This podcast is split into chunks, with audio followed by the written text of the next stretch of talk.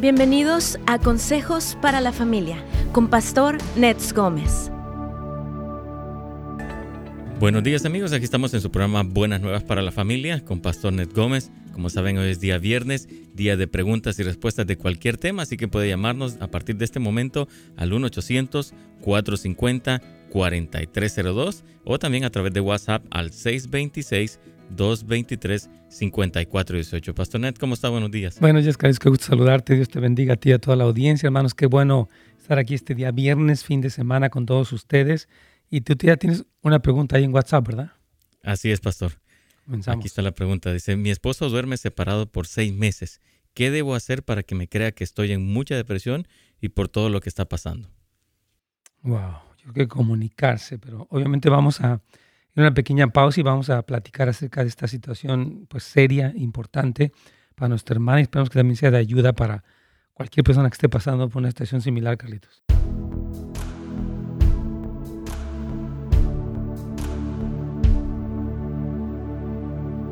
Amén, hermanos. Qué gusto uh, pues estar aquí con ustedes en este día viernes. Gracias por acompañarnos. Siempre es un gusto tenerlos a todos ustedes que nos ven, que nos escuchan. Eh, gracias nuevamente. Y bueno, uh, puede presentar su pregunta ya sea a través de netsgomez.com, a través de Facebook o a través también de YouTube. Usted puede, uh, ahí está Brian López ayudándonos para poder pasar sus preguntas y empezar a platicar con ustedes y responder conforme a la palabra, lo que la Biblia nos enseña. Saludamos al pastor Adolfo, ya está aquí con nosotros. Un gusto también a Walter Molinares, a Juan, también nuestro hermano que nos, que nos visita, Walter, ambos son de Los Ángeles, Pastor Adolfo está en Burbank también. Y es, una, es un gusto, la verdad, poderlos saludar a todos. Yo sé que algunos están trabajando, manejando, tal vez ocupados, pero están con sus audífonos bien puestos o bien viendo el video de YouTube. Y bueno, gracias también, aunque sé que no nos escriben, pero sé que están atentos. Y ah, les recuerdo que ya este lunes empieza este curso intensivo de EnHope o la Casa de Oración de Northridge y empieza a las 6 de la mañana. Eh, puede todavía registrarse. Nos han preguntado. Ya tenemos personas inscritas tanto en línea como también personas que se han inscrito para estar aquí presencialmente. Y nos va a encantar poderles servir a todos ustedes. Así que vaya para nhop.la y ahí aparece la información. Usted nos manda un correo electrónico, se pone en contacto con nuestro equipo, con Oscar, con Yolanda, con Ángel, y ahí podemos irle integrando y poder pues, resolver sus preguntas. Si es que tiene alguna pregunta para nosotros, hay, hay una sección, como usted sabe, de este curso que es en la mañana, las sesiones matutinas, y otro que sería en la noche para quienes trabajan durante el día, pero usted puede tener acceso. Nuestra meta es, eh, se llama Séllanos y nuestra meta es escuchar al Señor, aprender, prepararnos para lo que Él tiene, así que yo creo que va a ser un muy buen tiempo y le animo mucho a que se registre. Usted está sintiendo este llamado Si eres un joven también, it's going to be bilingual. You can join us also. I know you're going to like it and you're going to love it. And uh, it's going to be also other young people are going to be there, not just serving, but also attending the, these events. So we will love to have you with us. Thank you so much. Aquí nuestro hermano uh, pastor, estamos en, en, Westminster, California. Yo soy el pastor de la iglesia La Puerta Abierta. Amén, pastor querido. Y él tiene una pregunta, me parece. Ahorita vamos a irlo atendiendo. Saludamos con mucho afecto al pastor Adolfo que siempre está conectado y oramos que otros pastores también se conecten y nos, uh, pues, se, si hay preguntas o algo, estamos para servirles. Será un privilegio. También saludamos a hermano Luis Mata.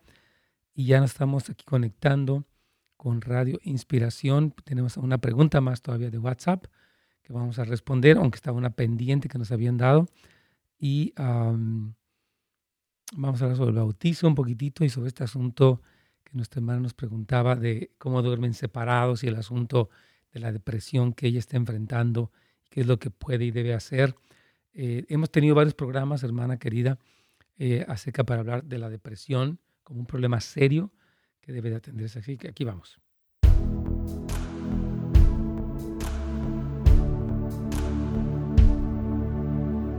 ¿Qué?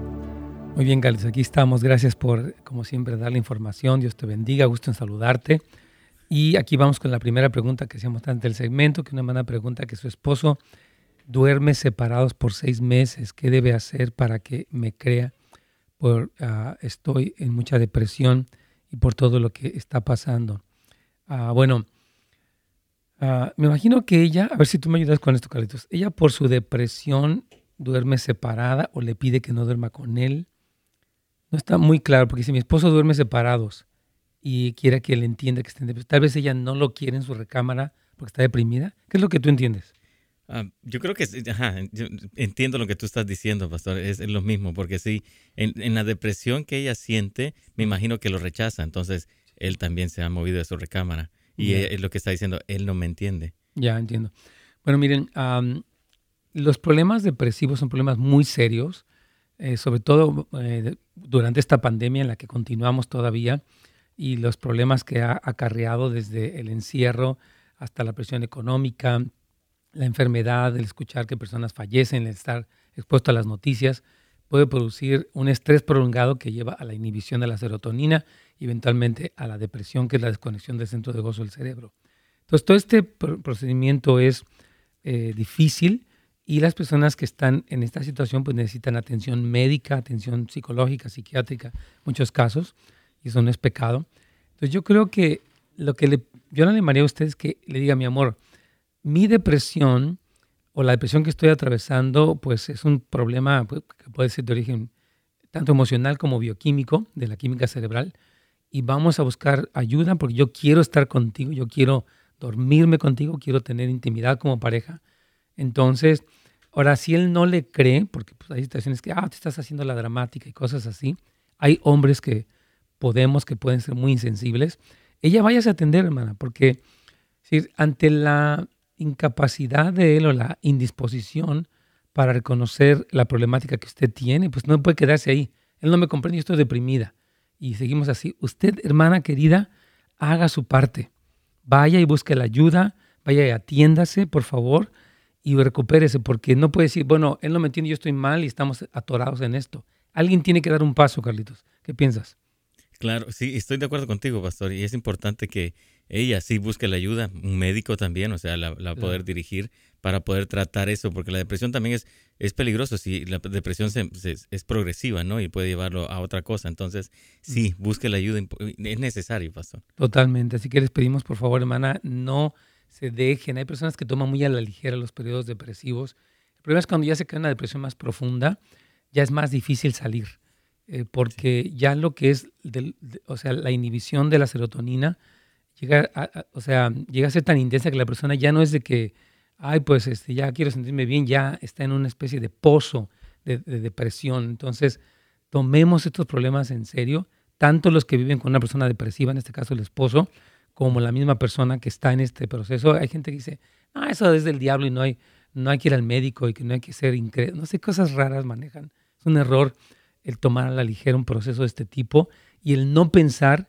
que aparte de lo espiritual existe un problema bioquímico y un problema psicológico o emocional, Carlitos. Vamos a ir con la siguiente pregunta que tienes ahí, me parece en WhatsApp también, Carlitos. Sí, claro que sí. Dice que ella se llama Vicky, dice, tiene una pregunta hablando del bautismo. Mm. Dice que sus papás la bautizaron cuando ella tenía 18 años en la iglesia católica. Dice, sé que era una edad ya de una, persona adulta, ¿no? Que tenía mm. criterio propio, pero en realidad no conocía de la palabra de Cristo, aun cuando ya era mayor de edad no sabía lo que estaba eh, recibiendo. Dice, ahora que soy cristiana y que sé la verdad de la palabra, ¿puedo bautizarme nuevamente? Yo creo que sí, porque si ella lo hizo sin conciencia, como hemos dicho, el bautismo no es un acto mágico, es un acto de obediencia y de fe que procede después del arrepentimiento, porque dice que el que creyere, eh, se arrepintiere y, fuera, y, se, bautizara será salvo. Entonces, eh, yo creo que si ella dice, bueno, lo hice sin conciencia, no supe lo que estaba haciendo y ahora tengo esta conciencia tanto de mi arrepentimiento, de mi fe, no vería problema en que como respuesta a, una realidad de lo que ella vive, quiera cumplir con esto. Entonces, es correcto, yo creo que sí, sí está bien. Tengo aquí algunas preguntas también yo, Carlitos. Aquí una persona dice, eh, Margarita, ¿cuál es su opinión personal con respecto a la vacuna del COVID? ¿El cristiano debería ponérsela? Sí, ¿por qué? No, ¿por qué? Eh, con, la, con bases bíblicas. Wow. la respuesta completa. Miren, eh, obviamente, bueno, Pfizer acaba de anunciar que ya cuenta con una vacuna que es el 90% efectiva. Y una vacuna como tal tiene uh, pues su riesgo de que pueda haber una mala reacción o también el beneficio de que lo proteja, porque obviamente el, el um, o sea, lo que se, se, se le inyecta eh, son anticuerpos que pueden favorecer. Y, eh, ayer platicábamos con un grupo de cristianos acerca de esto. Algunos dijeron que ellos jamás se la pondrían, otros dijeron que sí se la pondrían. Creo que es una decisión personal. Ahora, el que esto quiera, hay, dos puntos aquí interesantes. Unos lo ven como la marca de la bestia, lo cual no es así, y otros lo ven como una especie de, uh, como de control del gobierno, lo cual no creo que sea así. Ahora, puede haber, y, y, esto es real porque hemos escuchado algo de esto, que el gobierno requiera, eh, con el propósito de controlar el virus, que la ciudadanía se vacune. Entonces, en este asunto es, es, una decisión personal. Yo creo que hay personas, por ejemplo, que vacunan a sus hijos y personas que dicen, no, las vacunas son malas. Yo no, por una parte no soy médico, no podía decirle no lo haga o si lo haga. Eh, tengo un criterio, yo por ejemplo recientemente me puse la semana pasada la vacuna del, del flu, o sea, de la, de la, de la fiebre esta, de la, de la gripe esta, y no he tenido problema. Hay gente que me dijo, es horrible, lo peor que me puede pasar. Una hermana me dijo, casi me da pulmonía, me dio, este, uh, bueno, me puse muy mal, me dijo una persona ayer. Entonces, no existe un criterio bíblico, no os pondréis la vacuna del COVID. No hay ningún versículo que diga eso. Entonces, este, creo que es una decisión personal, Carlitos. Claro, sí, y como hay tantas ideas, ¿no? Todo el mundo, como tú lo dices, Ah, lo toman del anticristo y todo este tipo de cuestiones. Pero sí, o sea, es, cuestión de salud y también una decisión personal. Ya.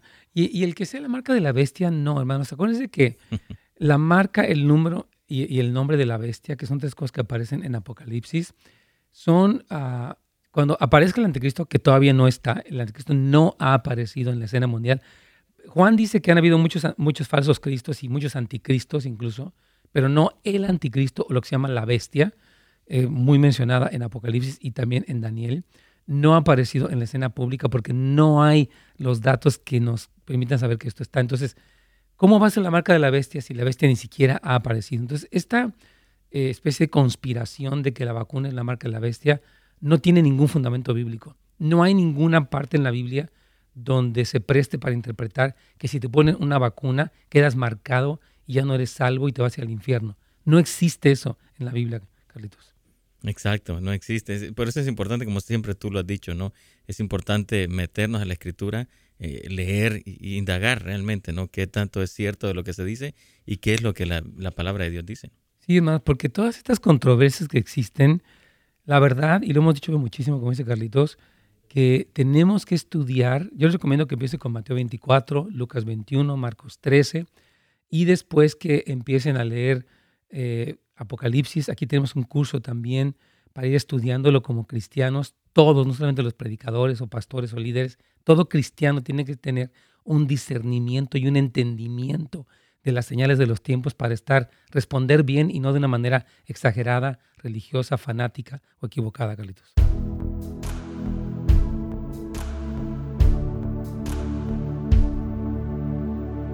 Muy bien. Bueno, aquí tengo una pregunta de nuestro hermano querido el pastor, eh, a donde nos pregunta que cuando sea el arrebatamiento, es, eh, dice, el Espíritu Santo se va o se queda. Gracias, Dios lo bendiga. Em, el arrebatamiento ocurre específicamente cuando suena la séptima trompeta, la última trompeta, que varios versículos hablan acerca de esto. Ahora, hay un versículo que nos han preguntado mucho, eh, que está en Tesalonicenses y que quiero leer porque dice que eh, este versículo aquí, mmm, ver, ah, dice que hasta ahora hay quien lo detiene y muchos han pensado este, que se refiere al Espíritu Santo cuando habla del misterio de iniquidad. Búscalo rápidamente. Este, este versículo, misterio de la iniquidad, perdón, es que aquí, aquí estamos, yo creo que ya lo encontramos, ok. Segunda de Tesalonicenses, capítulo 2, versículo 7, eh, es, un versículo donde Pablo está hablando acerca de la manifestación del hombre del pecado. De hecho, voy a empezar desde el versículo 1 para poder entender un poquito el significado más profundo, o más, el contexto, perdón, más amplio. Dice, pero con respecto a la venida de nuestro Señor Jesucristo, está hablando Pablo, 2 Tesalonicenses 2, versículo 1, dice, y nuestra reunión con Él, os rogamos, hermanos, que no se dejen mover fácilmente de su manera de pensar, ni se conturben ni por espíritu, ni por palabra, ni por carta como si fuera nuestra, en el sentido de que el día del Señor está cerca. O sea, había quien decía que ya Cristo iba a venir por segunda vez en ese momento de la historia, siglo primero. Y él dice, no, no, no, no se conturben. ¿Verdad? dice, nadie les engañe en ninguna manera porque no vendrá sin que antes venga la apostasía. Apostasía es un gran apartamiento de la fe de muchas personas. Un gran sector de la gente que era cristiana se va a apartar. Y, y Pablo habla de una señal de los últimos tiempos como la gran apostasía. Y dice, y se manifiesta el hombre de pecado, este es el anticristo, que también Daniel habla acerca de lo mismo, Daniel 7, Daniel 10 habla acerca de eso, Daniel 11 también, incluso Daniel 12 este, habla acerca de esto, ¿verdad? Dice, el hijo de perdición, el cual se opone y se levanta contra todo lo que se llama Dios o es objeto de culto, tanto que se siente en el templo de Dios como Dios haciéndose pasar por Dios. Entonces, él habla de que, y, y, lo que hicimos hace un momento, la aparición, eh, este, bueno, voy a llamarla evidente del anticristo, es una señal muy prominente de que ya los últimos tiempos están y que el regreso de Cristo está cerca, ¿verdad? Y dice Pablo, aquí no os acordáis que cuando yo estaba todavía con ustedes, eh, les decía esto, y dice en el versículo 6, y ahora vosotros sabéis lo que le, lo detiene a fin de que a su debido tiempo se manifieste. Hay dos posturas que hablan acerca de que lo detiene. Hay quien, bueno, tres. Una que piensan que el Espíritu Santo está deteniendo, ah, o sea, que cuando la iglesia es arrebatada antes de, la tribulación, entonces aparece el anticristo, lo cual no tiene ningún respaldo bíblico. Ahora, hay otra postura que es eh, que es Dios quien lo está deteniendo, porque Dios está esperando hasta el tiempo del final. Hay una postura más que dice que Satanás mismo está deteniendo, porque sabe que cuando él aparezca le quedan siete años. Él aparece en la escena y se acabó. Toda esta historia de, tantos siglos se acaba porque pues ya eh, este, Satanás tiene sus días contados, 1260 días, y más específicamente 1290. Entonces, eh, pastor, eh, el Espíritu Santo no va a ser retirado de la tierra. De hecho, Cristo suena la séptima trompeta, somos arrebatados, y ahí mismo nos encontramos con Cristo, venimos y empieza la obra. Entonces, no hay ninguna, ningún versículo que diga que el Espíritu Santo va a ser quitado de la tierra. Así que sería tratando de una respuesta un poquitito a su pregunta, mi querido pastor. Aquí vamos.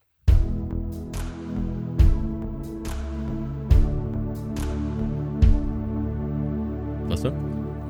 Y aquí ya tenemos muchísimas preguntas también. Entonces, este, aquí me preguntaba un hermano que, pastor, por cierto, pastor muy querido, Adolfo, acerca de que cuando sea el arrebatamiento el Espíritu Santo se va a quedar o se va a ir. Y decíamos que no existe en la Biblia ningún versículo que sostenga que el Espíritu Santo va a ser retirado de la tierra. Hay quienes han pensado que en el arrebatamiento, o sea, en la postura del arrebatamiento tribulacionario, que cuando la iglesia se va, entonces el Espíritu Santo desaparece de la tierra. Pero eso no es cierto. O sea, la Biblia nunca dice eso. La Biblia habla de que vamos a estar eh, intercediendo y siendo testimonio y todo lo que la Biblia habla incluso en Apocalipsis 7 vamos a estar aquí. Cuando, cuando Cristo, cuando suena la séptima trompeta y vienen las copas de la ira, somos arrebatados y venimos con Cristo. es un, nos unimos con Él en las nubes y hacemos el recorrido, esta procesión triunfal de la que habla tanto la Biblia. Y el Espíritu Santo está actuando. Él, él está actuando, incluso puede ser, ¿verdad?, que haya personas que se arrepientan mientras observan los, últimos siete juicios, juicios de, las, de las copas porque quien guía el arrepentimiento es el Espíritu Santo. Entonces el Espíritu Santo no es retirado. Mucha gente no va a querer porque ya va a tener la marca de la bestia y ahí ya no va a haber forma de que ellos se arrepientan porque no quieren arrepentirse, pero no, la Biblia nunca habla acerca de este punto. Entonces me hace una pregunta importante y hay muchísimo que hablar de eso. Este, ¿Quieres ir con una pregunta? ¿Cómo vamos, Carlitos? sí, tengo aquí una pregunta de Jeremías, pastor. Dice Jeremías, Juan es de Oregon. Dice que quiere saber quién es la mujer que habla en Apocalipsis 12, pastor. Ok, la mujer de la que se habla en Apocalipsis 12 es eh, eh, específicamente Israel. Esta mujer que está, que tiene, es más, quiero eh, rápidamente hacer la referencia. eh, está ahí en Apocalipsis 12 y habla que tiene la luna y las estrellas, y habla que da a luz un hijo varón, y habla que huye al desierto, y habla que el dragón la persigue y echa un río de agua contra ella y la tierra ayuda este, para, a, la mujer. Pero básicamente el hijo varón que dice que, dice que él gobernará sobre las naciones.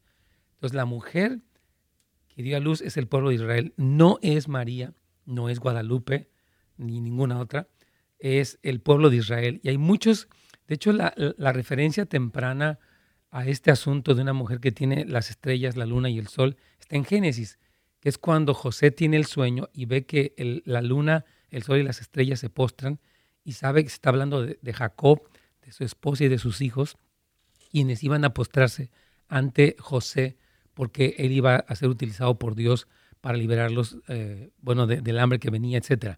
Entonces, la mujer de Apocalipsis 12 es específicamente el pueblo de Israel. Hay mucha evidencia bíblica, Carlitos. Podemos leerlo, pero bueno, es un poco largo pero sí dice que apareció en el cielo una gran señal, una mujer vestida del sol, con la luna debajo de sus pies y sobre su cabeza una corona de dos estrellas.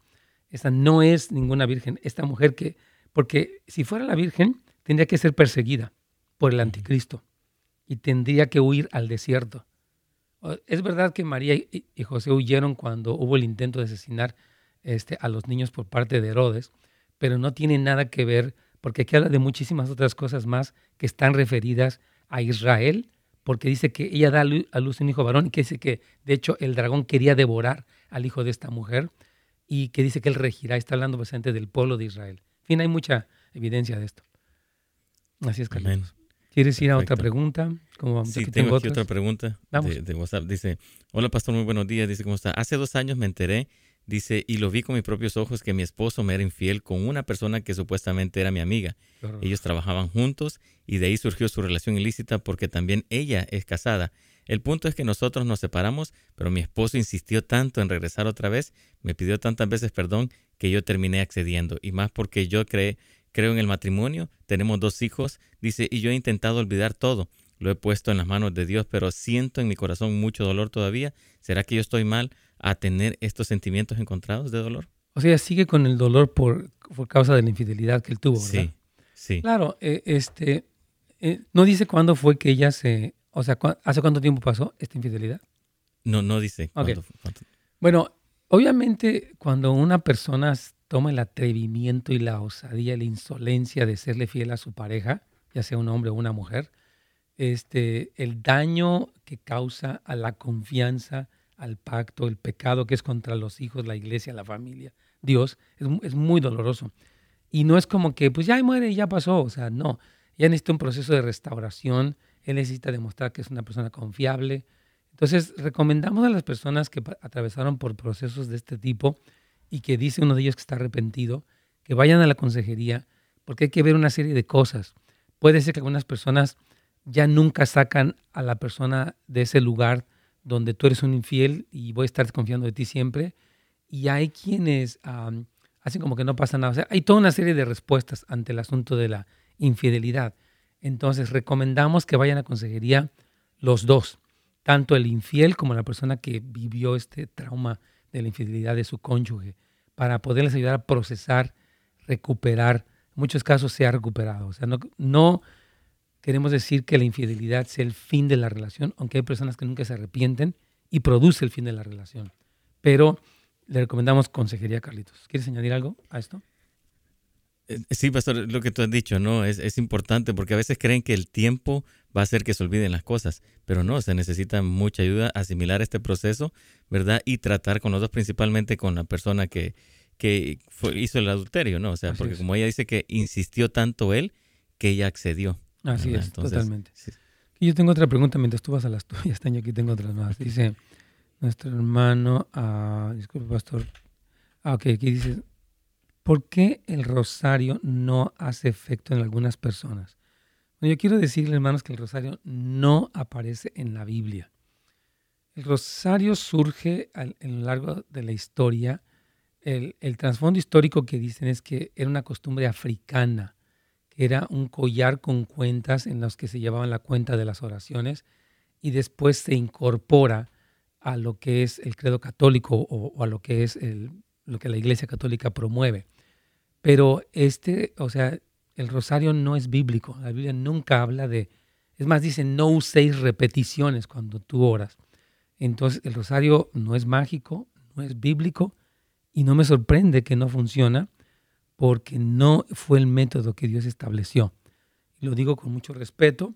Yo sé que hay personas que tienen esto en un lugar muy sagrado, pero si usted lee la escritura, cosa que les hemos animado, jamás va a encontrar ni una sola referencia al poder del rosario y de las repeticiones y de, todo esto. El Ave María existe como algo que le dijo Elizabeth a María, como un momento en el que ella reconoce que es una sierva del Señor, que es bienaventurada, pero no el rosario como un elemento fetichista que nos trae algún tipo de bendición. Entonces, esto es un error, querido Carlitos. Vamos, ¿quieres con... Yo tengo una más aquí, pero ¿quieres otra? Sí, tengo una pregunta aquí. Dice, ah, bendiciones. ¿Cómo se descubre cuál es mi, ministerio? Tengo 17 años congregándome y aún no lo sé y eso me causa depresión, desánimo a seguir. ¿Cómo descubre su ministerio? Mire, yo digo que sirvan en lo que se les ponga enfrente, la verdad.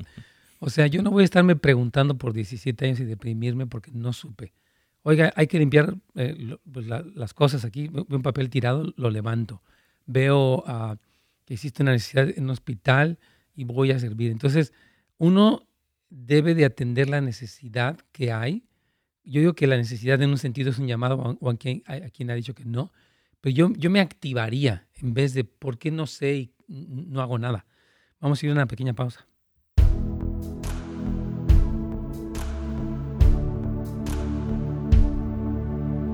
Aquí tenemos una llamada anónima de una persona que nos dice que cómo vencer la lujuria y la perversión. Gracias por preguntar esto. Ah, la Biblia nos habla en Romanos capítulo 7 de esta lucha que existe. Dice, no hago lo que quiero, sino lo que no quiero, eso hago. Y cuando yo encuentro que estoy haciendo lo que no quiero y me doy cuenta que es el pecado que mora en mí, entonces la lujuria y la perversión son cosas que surgieron por causa de, uno, uno de la naturaleza pecaminosa que tenemos, dos, de haber sido expuestos ya sea a pornografía, a perversión, adulterio, al abuso sexual. Entonces, todo empieza, querida persona que nos, que nos preguntas, naciendo de nuevo. Necesitas arrepentirte de tus pecados, creer en Jesucristo, reconocerlo como Señor y Salvador de tu vida y empezar un proceso de renovación. Jesucristo dijo en Mateo, en el Sermón del Monte, que te cortaras tu mano, que te sacaras tu ojo. No está hablando de algo literal, está hablando de, un, ah, de una manera radical ante estas cosas. Por ejemplo, si tu, si tu teléfono te es ocasión de caer, córtalo, o sea, quita el, acceso al Internet. Entonces, tienes que buscar medidas radicales para cortar con eso, junto con el apoyo de personas en el cuerpo de Cristo.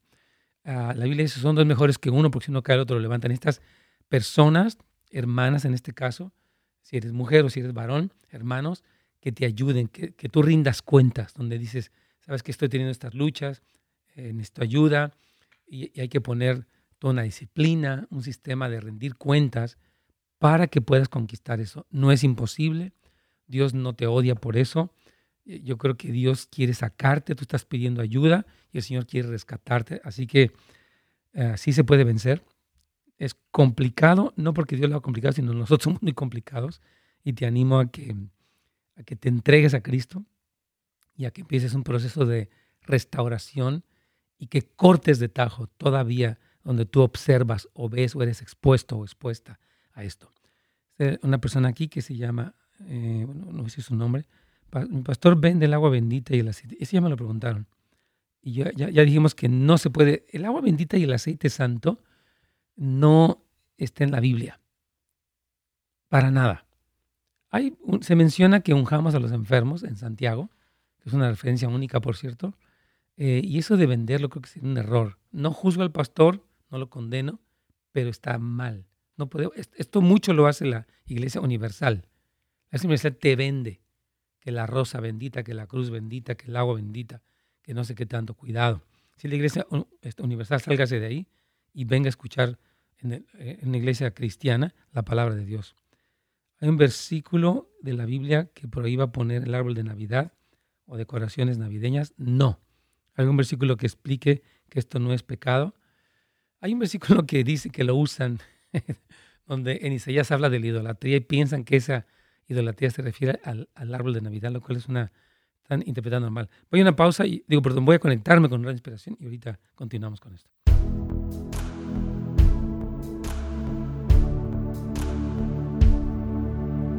Pastor? Y así es, Carlitos. Entonces ya terminamos con esta persona que tiene, el tiene 17 años. No, por favor, se deprima. Actives, hermano querido. Cristo dijo que Él no había venido para servir, sino para ser servido. Entonces yo no sé, yo no pensaría, ¿cuál es mi ministerio? Diría, Señor, veo una necesidad y voy a responder y tal vez ahí venga. Yo cuando comencé, hermanos, desde, miren, uh, cuando había un colado en la iglesia allá en México, porque todo es de cemento, me ponía a cargar botes aunque no era muy fuerte. Cuando había necesidad de dar clases en niños, no sabía mucho, pero me prestaba para eso. Cuando había que mover cosas, que había que todo, uno, uno entra en acción. Y eventualmente me di cuenta que todo eso fue una preparación y finalmente aquí estoy pastoreando. Pero no esté en la pregunta, ahora sí que muy shakespeariana, ser o no ser. Empieza a hacerlo, por favor.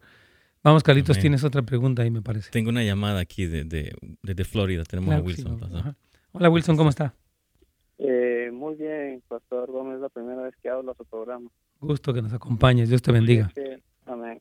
Eh, tengo, mi pregunta es, eh, nosotros aquí a vez tuvimos un estudio bíblico referente al libro de Apocalipsis y uno de los temas que se tocó fue de que si la iglesia va a pasar por la tribulación.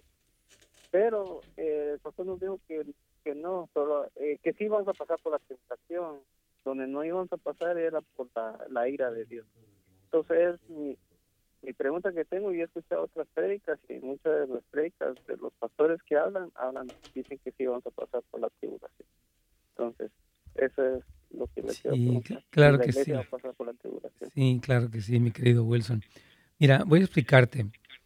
De acuerdo a lo que la Biblia enseña en el libro de Apocalipsis, en el libro de Corintios, en, el Evangelio de Mateo, el, la tribulación ocurre hasta la séptima trompeta, que es al final de los 1260 días, después de que aparece lo que se llama la abominación desoladora, que, escribió Daniel y que, mencionó Jesucristo en el Evangelio de Mateo 24, capítulo 24, versículo 15. Entonces, eh, si pasamos, porque de hecho Apocalipsis 7, del versículo 9 en adelante, Juan ve una gran multitud y el ángel le pregunta, ¿quiénes son estos? Dice, no sé, dice, bueno, ellos son los que han salido de la gran tribulación y han, etcétera. Entonces, mientras pasamos por esta temporada, como la iglesia ha pasado por tribulación, la iglesia del primer siglo y actualmente la iglesia en China es perseguida, en Irán es perseguida, en muchos países la iglesia es perseguida, ¿verdad? Entonces, esta realidad de la persecución existe. Ahora, la gran tribulación que se lleva a cabo cuando ocurre la abominación desoladora, principalmente ocurre en Jerusalén, aunque Apocalipsis nos habla que, que el anticristo va a perseguir en todo el mundo a los que programen al Señor. Ahora, el asunto de la ira es interesante porque las copas específicamente de la ira eh, son después de la séptima trompeta y realmente la séptima trompeta cuando suena nosotros somos arrebatados. Porque dice Pablo en Corintios que al final de la trompeta, en un abrir y cerrar de ojos, seremos arrebatados y nos encontraremos con él en las nubes. 1 Corintios 15, repito. Entonces, nosotros no pasamos por estas copas de la ira eh, porque ya estamos, ya venimos con De hecho, nosotros vamos desatando junto con Cristo las copas de la ira, porque las copas de la ira son específicamente sobre el imperio del anticristo en las naciones. Es una especie de programa de demolición, porque viene una destrucción tremenda. Jesucristo vence al anticristo en, la batalla de, eh, por Jerusalén en el valle de, Armagedón, y entonces ahí se ve una tremenda victoria, pero antes de eso está toda esta procesión triunfal. Entonces, ah, dice la Biblia en Romanos, uh, que la ira de Dios se manifiesta desde el cielo contra toda desobediencia, toda injusticia de los hombres. De hecho, te lo voy a leer en Romanos 1.18. Dice, porque la ira de Dios se revela desde el cielo contra toda impiedad e injusticia de los hombres que detienen con injusticia la verdad. La ira de Dios ya está, pero el día de la ira del Señor todavía viene. Ahora nosotros vamos a estar aquí en la gran tribulación, protegidos en su mayoría, algunos serán mártires, según lo que la Biblia enseña, pero ya el gran día de la ira, no somos objeto de esa ira porque Jesucristo en ese momento nos arrebató. Hay mucho que hablar, pero no sé si pude ah, tratar de ser claro con, contigo, este Wilson. Ok, sí, gracias, este, por la, por la, la respuesta. Sí, entendiste, ¿verdad? Que hay, una tribulación y al final viene el arrebatamiento y ahí vienen las copas de la ira y en ese momento entonces venimos con Cristo desatando esas copas sobre el imperio del anticristo. Entonces no estamos bajo la, el gran día de la ira, aunque la ira de Dios ya se manifiesta. Se manifestó en Sodoma, contra Sodoma, se manifestó contra el mismo Israel en su momento, ¿verdad? En fin, así es. Ok. Dios te bendiga, claro que sí. Con mucho gusto para servirte. Dios te bendiga. De hecho, fíjense que la Biblia habla de la ira del Cordero, que eso es tremendo, porque Apocalipsis 6 menciona que dice, caed sobre nosotros, porque dice que viene el día de la ira del Cordero. Jesucristo como el Cordero va a administrar la ira de Dios, específicamente en las, en las, en las siete copas de, la ira. En fin, pero buena pregunta. ¿Tienes más preguntas o voy con preguntas acá, Carlitos? Dime cómo ah, andamos. tengo una, pregunta más aquí. Ok, vamos. Ah, dice, eh, Pastor Dios le bendiga, dice, me gustaría tener su opinión y basado en la Biblia, ¿qué hay al respecto sobre el matrimonio construido a consecuencia de una infidelidad? y ella pone el versículo de Mateo 5, 31, 32, donde habla de no divorciarse. Dice, yo veo esta práctica muy frecuente entre los congregados. Resulta ser que a mí me pasó y ahora mi ex y su nueva pareja son líderes dentro de una iglesia. ¿Será que cada quien interpreta la palabra de Dios como le venga? Le convenga. Ah, bueno, em, bueno, sí las personas interpretan la Biblia como quieren. Eso lo hemos visto. Yo, yo dije el domingo que tenemos, unos tienen una Biblia agujerada, ¿verdad? Porque le quitan lo que no les conviene y le dejan lo que les gusta, ¿no? Ah, yo creo que sí, o sea, Jesucristo dijo, y lo dice desde el Génesis, y lo repite en Malaquías, y Jesucristo lo dijo en Mateo 21, me parece también, aparte de Mateo 5, habló de que lo que Dios juntó no lo separe el hombre. Entonces, el plan de Dios es que la gente se case y no se divorcie. Ahora, Jesucristo sí mencionó que cuando hay un divorcio, el que se casa con la, con la repudiada o la divorciada adultera.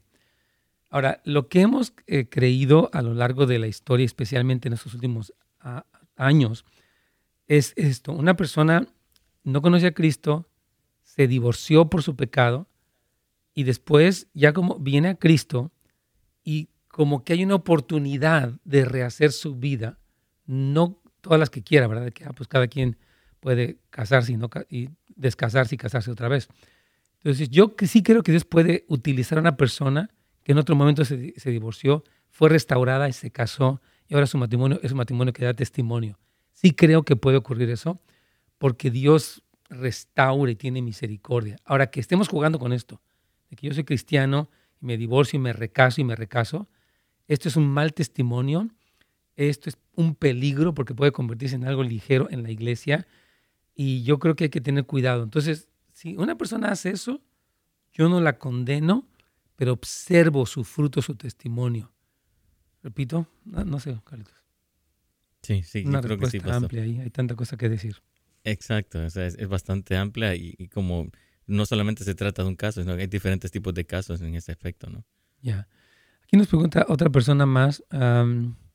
Pastor, bendiciones. Una pregunta. Un sacerdote católico dice que tomar licor no es pecado, que solo es pecado si es que te emborrachas. Wow. Bueno, la Biblia sí dice que no mires al vino cuando rojea y habla de, de hecho de que los borrachos no entrarán en el reino de los cielos. Entonces, ahora hay un versículo donde Pablo le recomienda a Timoteo usar un poco de vino a causa de sus frecuentes enfermedades estomacales. Entonces, nosotros creemos que el vino es peligroso, ¿verdad? Y esta permisividad que tiene este sacerdote creo que está equivocada. Vamos a una pausa, Carlitos.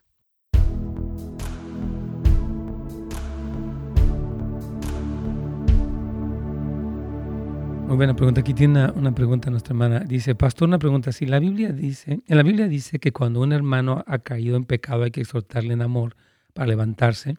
Sí, es Galatas 6.1. Pero si la persona se niega y abraza su pecado, hay que dejar de convivir. Bueno, Pablo sí dice, hermana querida, y se lo voy a leer, es importante ah, ah, aquí en la Biblia, porque de eso se trata, todo es con la Biblia. Primera de Corintios capítulo 5, dice, el versículo 11, dice, más bien os juntéis os escribí que no os juntéis con ninguno que llamándose hermano fuere fornicario o, avaro o idólatra o, o maldiciente o borracho ladrón, con el tal ni aun comáis. Un cristiano que está viviendo en pecado abiertamente es una mala influencia. Y Pablo dice aquí en 1 Corintios 5:11 que no te juntes con él. O sea, tú ya le hablaste en amor. Él, esa persona que está así, yo creo que no ha nacido de nuevo. Porque la característica del nacido de nuevo es que no quiere pecar. Si quiere pecar, así es que no nació de nuevo. Pero él se llama cristiano Pablo dice que no. Ya le exhortaste y oraste por él. Ahora no te juntes, porque dice la Biblia, también lo dijo Pablo, que las malas conversaciones corrompen las buenas costumbres. Y que bienaventurado Salmo 1, el que no anduvo en camino de malos, en consejo de pecadores, en silla de se ha sentado. Entonces es peligroso juntarte con un hermano que está viviendo cínicamente en pecado. Completamente peligroso. Cuidado, mi hermana querida. Persona, Carolina, la Biblia se puede interpretar literalmente, figurativamente y proféticamente. Entonces, en la aceptación de la marca de la bestia no habrá engaño. La gente sabrá literalmente que acepta la marca. Por supuesto, la gente abiertamente renunciará a Cristo, aceptará el sistema, aceptará la lealtad absoluta al anticristo al punto que se marca la frente y la mano derecha. Entonces, esta marca va a ser algo muy obvio, que es una renunciación. Cuando yo entiendo lo que usted dice, interpretar literalmente, figurativamente y proféticamente, es interesante porque hay, partes que se, que, se, interpretan literalmente. Por ejemplo, dice que no llovió en cierto tiempo, pues no llovió, ¿verdad? Ahora hay partes, por ejemplo, donde se puede interpretar figurativamente, cuando habla, por ejemplo, de ah, los vientos y las tormentas, ¿no? En unos casos está hablando, bueno, de los problemas. Es más, cuando habla de la mar, habla de, de la agitación en el mundo. Entonces existen partes figurativas y hay muchas partes proféticas. Por ejemplo, olvídese todo lo que son los profetas del Antiguo Testamento y Juan, etcétera. Y hay mucha parte profética que apunta, muchas profecías que se hicieron y se cumplieron y otras que apuntan al fin del tiempo. Entonces existe un lugar para cada cosa y hay que entender el contexto. Porque oh, cada quien interpreta como quiere. Puede interpretarla como quiere, pero no está bien. Hay que interpretarla como se debe. Como se debe, no como se quiere. Porque es un peligro. Oh my gosh. Que Dios nos ayude con eso, hermanos. Es un peligro. Ana Lesbia pregunta, Pastor, ¿cómo saber si en la iglesia donde me congrego es correcto, aun cuando el pastor se divorció yo estoy esperando restaurar mi matrimonio. ¿Qué me aconseja? Wow. si el pastor se divorció, Pablo dice que es necesario que el que es obispo o pastor tenga buen testimonio y de hecho que tenga a sus hijos en su casa, que tenga una victoria familiar. Si el pastor se divorció, es una situación delicada porque dice, ¿cómo me va a restaurar si él mismo no se restauró? No conocemos la historia y no quiero apresurarme, pero sí creo que hay que ver qué pasó, dónde está él este, y qué posibilidad tiene de ayudarla. Porque es una realidad, tal vez él no pueda. No sabemos si fue, no, entendemos. La, el caso que hemos sabido que se pasó Charles Stanley, quien lo dejó su esposa, él dijo, yo me retiro, la iglesia dijo, no, quédate, eres un hombre de Dios, y él se quedó y nunca se volvió a casar. Pero fue una cuestión muy circunstancial. Vamos aquí ya con Radio Inspiración, estamos a punto de terminar nuestro programa, pero ha sido un gusto escuchar su así bonche de preguntas. Aquí vamos.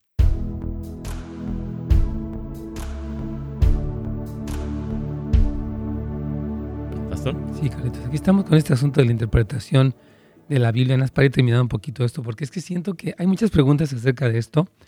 Eh, porque dice, por ejemplo, aquí una persona que el pastor se divorció y que ella, o sea, hermanos, el divorcio está prohibido, ¿ok?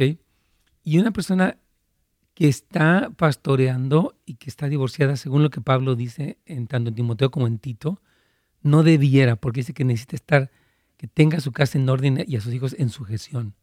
Entonces, si hay alguien, eh, repito, hay que conocer la, la situación particular de allí, porque entonces podemos hacer lo que querramos y no se trata de eso. Debemos interpretar la Biblia, o sea, con la Biblia misma. La Biblia son 66 libros que nos proporcionan una serie de verdades paralelas, yo le llamo como una cama de clavos, donde no puedo torcer un clavo porque chocaría con otro. Por eso no, no se interpreta, por, eso Pablo dice que ninguna profecía de la escritura es de interpretación privada. Entonces como que, pues para mí significa esto, y para ti significa aquello, y para qué significa cada quien. No, Hay que entender todo el contexto. No se debe interpretar la Biblia de manera individual, personal, etc. Este, vamos si quieres con tu pregunta, Carito, que tienes ahí más preguntas.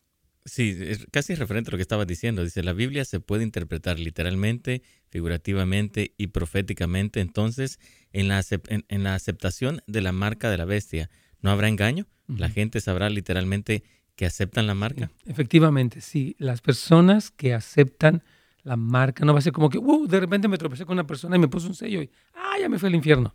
No, las personas abiertamente van a renunciar a Dios van a aceptar a este líder mundial que les va a exigir que no pueden comprar ni vender si es que no tienen esta marca, este número y este nombre, que es una renunciación abierta a Cristo, donde ya no hay regreso. La persona que tiene la marca de la bestia ya hasta ahí quedó, porque ya es algo que ellos de una manera radical e indeleble están decidiendo esto. Entonces no va a ser algo eh, tan sutil y tan raro, va a ser algo muy evidente. Las personas sí lo van a saber. Yo tengo aquí todavía más preguntas, Micalitos. Perfecto. Dice, ¿qué, dice la Biblia que el Señor nos cubre con sus alas? Básicamente es el Salmo 91, donde dice, con sus, nos, dice, te cubrirá debajo de tus alas, estarás seguro. Y habla no de que Dios tenga alas, como si fuera una gallina o una ala, o un águila, perdón, sino se refiere de la protección de Dios. De hecho, todo el Salmo 91 dice que el que habita el abrigo del Altísimo morará bajo la sombra del Omnipotente y habla de la protección. Entonces, habla de Ahí en ese sentido es un sentido figurativo. Está comparando la manera en la que un águila protege, una gallina protege, como dijo Jesucristo en Mateo 23, y, la clase de protección que él tiene, pero no es que Dios tenga alas en ese sentido. Alguien más tiene que otra pregunta. Mi adolescente me pregunta, de acuerdo a la Biblia, ¿qué tiempo estamos viviendo? Estamos viviendo los últimos tiempos. La Biblia habla muchísimo acerca de esto, eh, de los últimos tiempos, y de hecho comenzaron desde el libro de los Hechos, y estamos viviendo todavía en los últimos tiempos. Así que sí hay muchos. Lea Mateo 24 para que eh, un poquito se entere de esto. Eh, aquí nos preguntaban del, árbol de Navidad, que si existe un versículo de la Biblia que eh, lo prohíba. No existe ningún versículo que diga no pondrás árbol de Navidad. existe un versículo en Isaías donde habla de la forma idolátrica en la que ellos tomaban un árbol y lo ponían en su sala y de ahí se hacían un ídolo y aparte se calentaban con él. Pero ese versículo no habla del árbol de Navidad, habla de un ídolo, de, habla precisamente, Dios está burlando de ellos por tomar un pedazo de madera y hacer cosas con él y pensar que eso los puede salvar. Pero la Biblia no prohíbe el árbol de Navidad como tal. No existe ningún versículo de ninguna manera acerca de esto. Ok, ¿está bien que un pastor se saque fotos sin camisa en Instagram?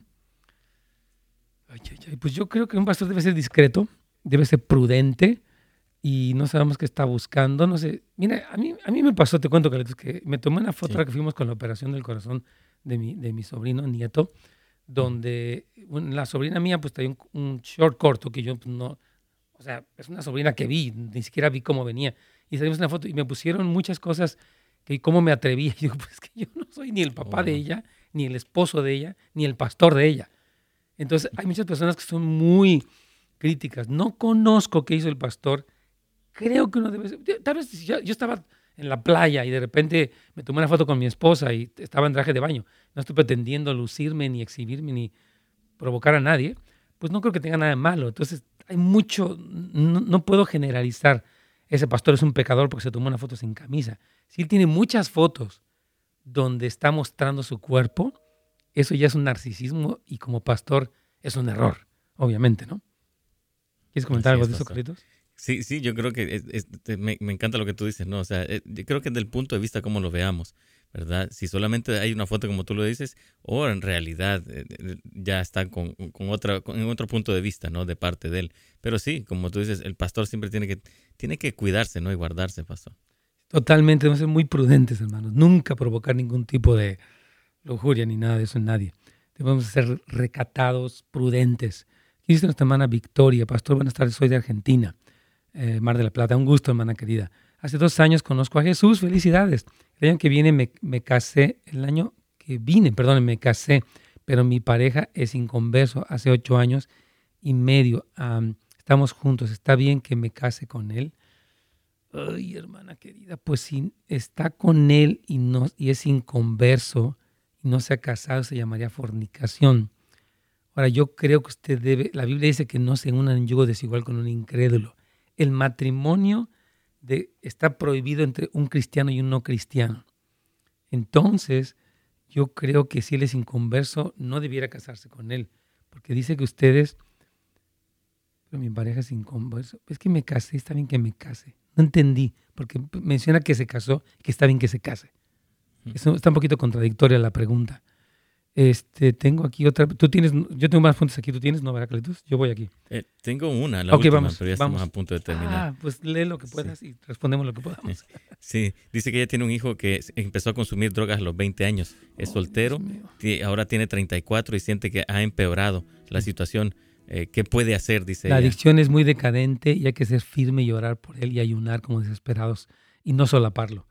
Se nos terminó el tiempo, hermanos. Dios me los bendiga. Gracias a todos por sus preguntas. Primeramente, Dios, el lunes vamos a aquí para servirles nuevamente.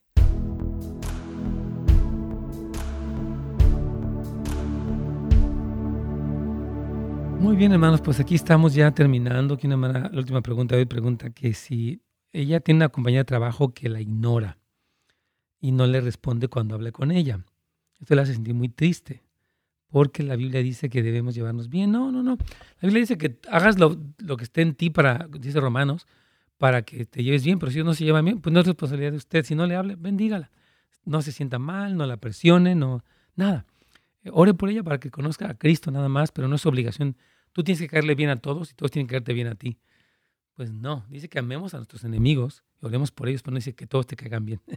Dios me la bendiga, hermana Eugenia.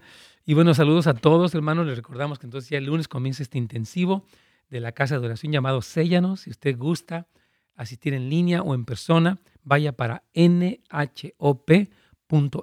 y regístrese y aproveche esta tremenda oportunidad. Un abrazo, una bendición para todos. Buen fin de semana, hermano. Gracias por sintonizarnos. Para más información y otros programas, visite netsgomez.com.